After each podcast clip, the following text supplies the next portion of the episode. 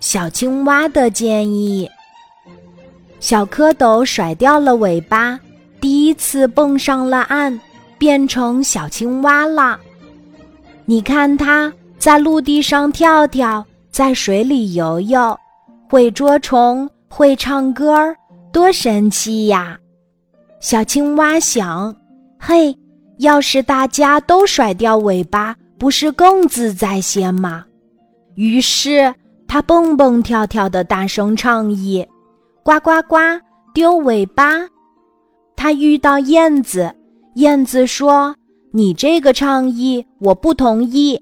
鸟儿飞行可离不开尾巴，鸟尾能够掌握飞行方向，它能够起到传舵的作用呢。”小青蛙遇到袋鼠，袋鼠说：“我不同意丢掉尾巴，平时我全靠它和后肢。”支撑身体，跳跃时尾巴就像秤杆一样，能起到维持身体平衡的作用呢。他遇到蝎子，蝎子说：“我也不同意丢尾巴，我的尾巴上长有鳌刺，内藏毒腺，丢掉尾巴不就等于丢了我的自卫武器吗？”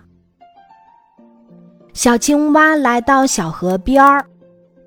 鲤鱼说：“我们鱼儿如果不要尾巴，那就会失去方向，不能前进。尾巴是我们推进转向的重要器官呢。”小青蛙扫兴极了，它不明白大家为什么都不同意丢掉尾巴。鲤鱼笑了，继续说。动物的尾巴各有各的用处呀，比如响尾蛇靠尾巴发声，吸引食物和威吓敌人；壁虎遇到危险就丢下尾巴自保，然后它还得急忙再长出一条呢。听了鲤鱼的话，小青蛙高兴地称赞道：“呱呱呱，好尾巴！”